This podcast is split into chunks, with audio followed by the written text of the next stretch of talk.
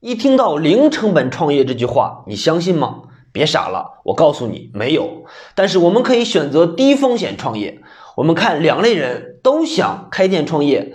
第一个，他的手里有五十万，于是他选择加盟了一个项目，花租金、搞装修、买设备、聘员工，开启了自己的创业。但是百分之八十的概率，不到一年他就会倒闭，面临血亏，对吗？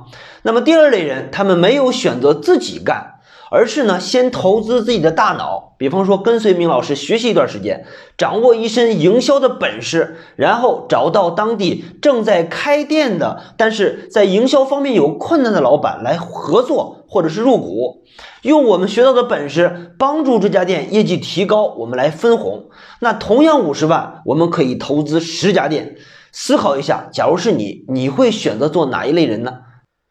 大家好，我是悟空营销的创始人明伟。我们搭建了一个聚焦实体店营销方案的学习社群，你可以在评论区留言你的行业，就可以加我为好友，免费加入社群学习和交流。在此感恩大家的关注和支持。